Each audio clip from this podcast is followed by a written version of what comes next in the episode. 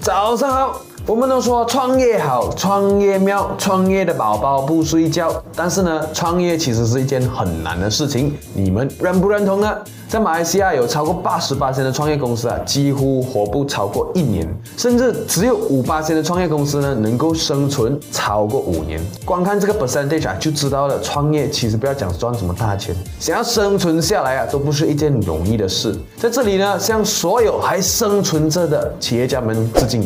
那么创业啊，应该要在年轻的时候，还是要在年老的时候呢？我个人的看法是年轻的时候。相信大家都知道啊，Bill Gates、Steve Jobs、Larry Ellison、Mark Zuckerberg 这几个顶级的成功企业家。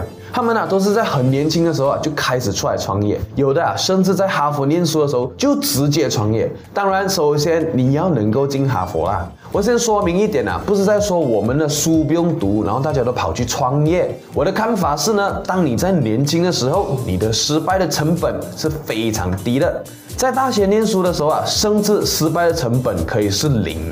而且周围的环境呢，还能让你更加快速的去学习，快速的失败，快速的调整，快速的去成长。这一种宝贵的经验啊，对自己绝对是最有价值的。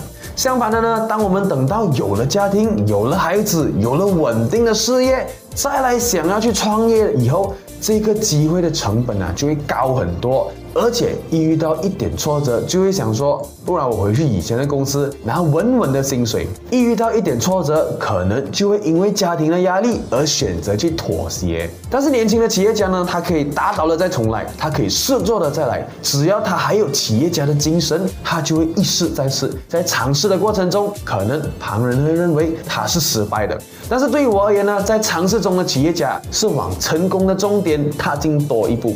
好啦，今天我们的商业三六笔记呢就分享到这里了。欢迎你们在影片下面留言，接下来你们想要听哪一位成功企业家的创业故事？我们明天见。